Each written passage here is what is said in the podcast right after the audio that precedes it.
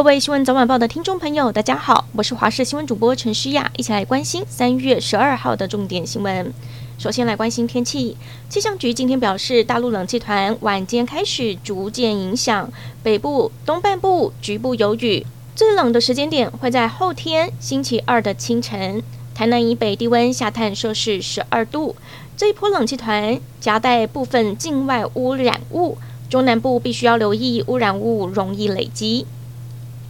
另外来关心世界棒球经典赛 A 组预赛，中华队最后一场分组赛对上了古巴队，以一比七落败，战绩两胜两败。虽然最后一场比赛输了，但是满场的球迷依旧力挺中华队，不离不弃替中华队打气，期盼未来中华队会有亮眼的表现。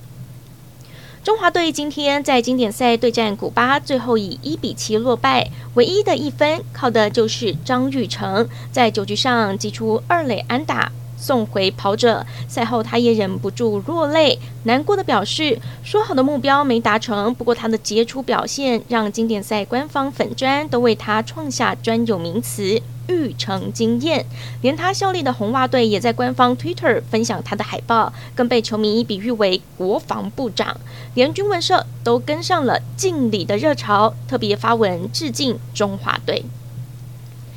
而昨天晚间，WBC 世界棒球经典赛，中华队以九比五战胜荷兰，不止打击表现亮眼，投手群的表现也不遑多让。尤其是第三局中继上场的吴哲源投出代表作，成功化解失分的危机。整场比赛投了四点一局，投出四次的三振，没有失分，完美压制荷兰的大联盟级打线，成为赢球的大功臣。他在赛后表示，就是想为国家尽一份心力，而他的好表现也获得荷兰总教练大力称赞。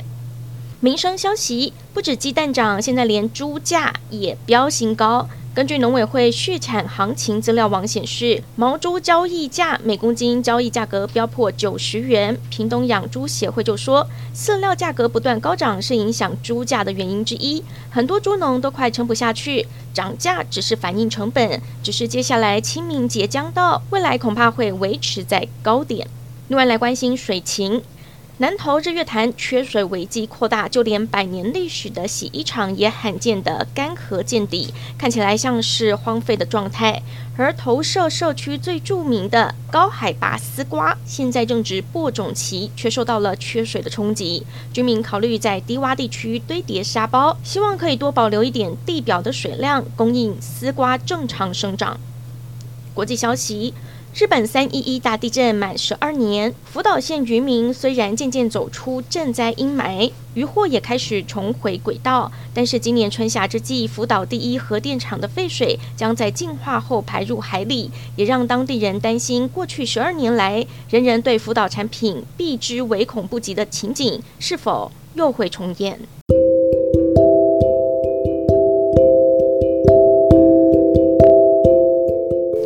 感谢您收听以上的焦点新闻，我们再会。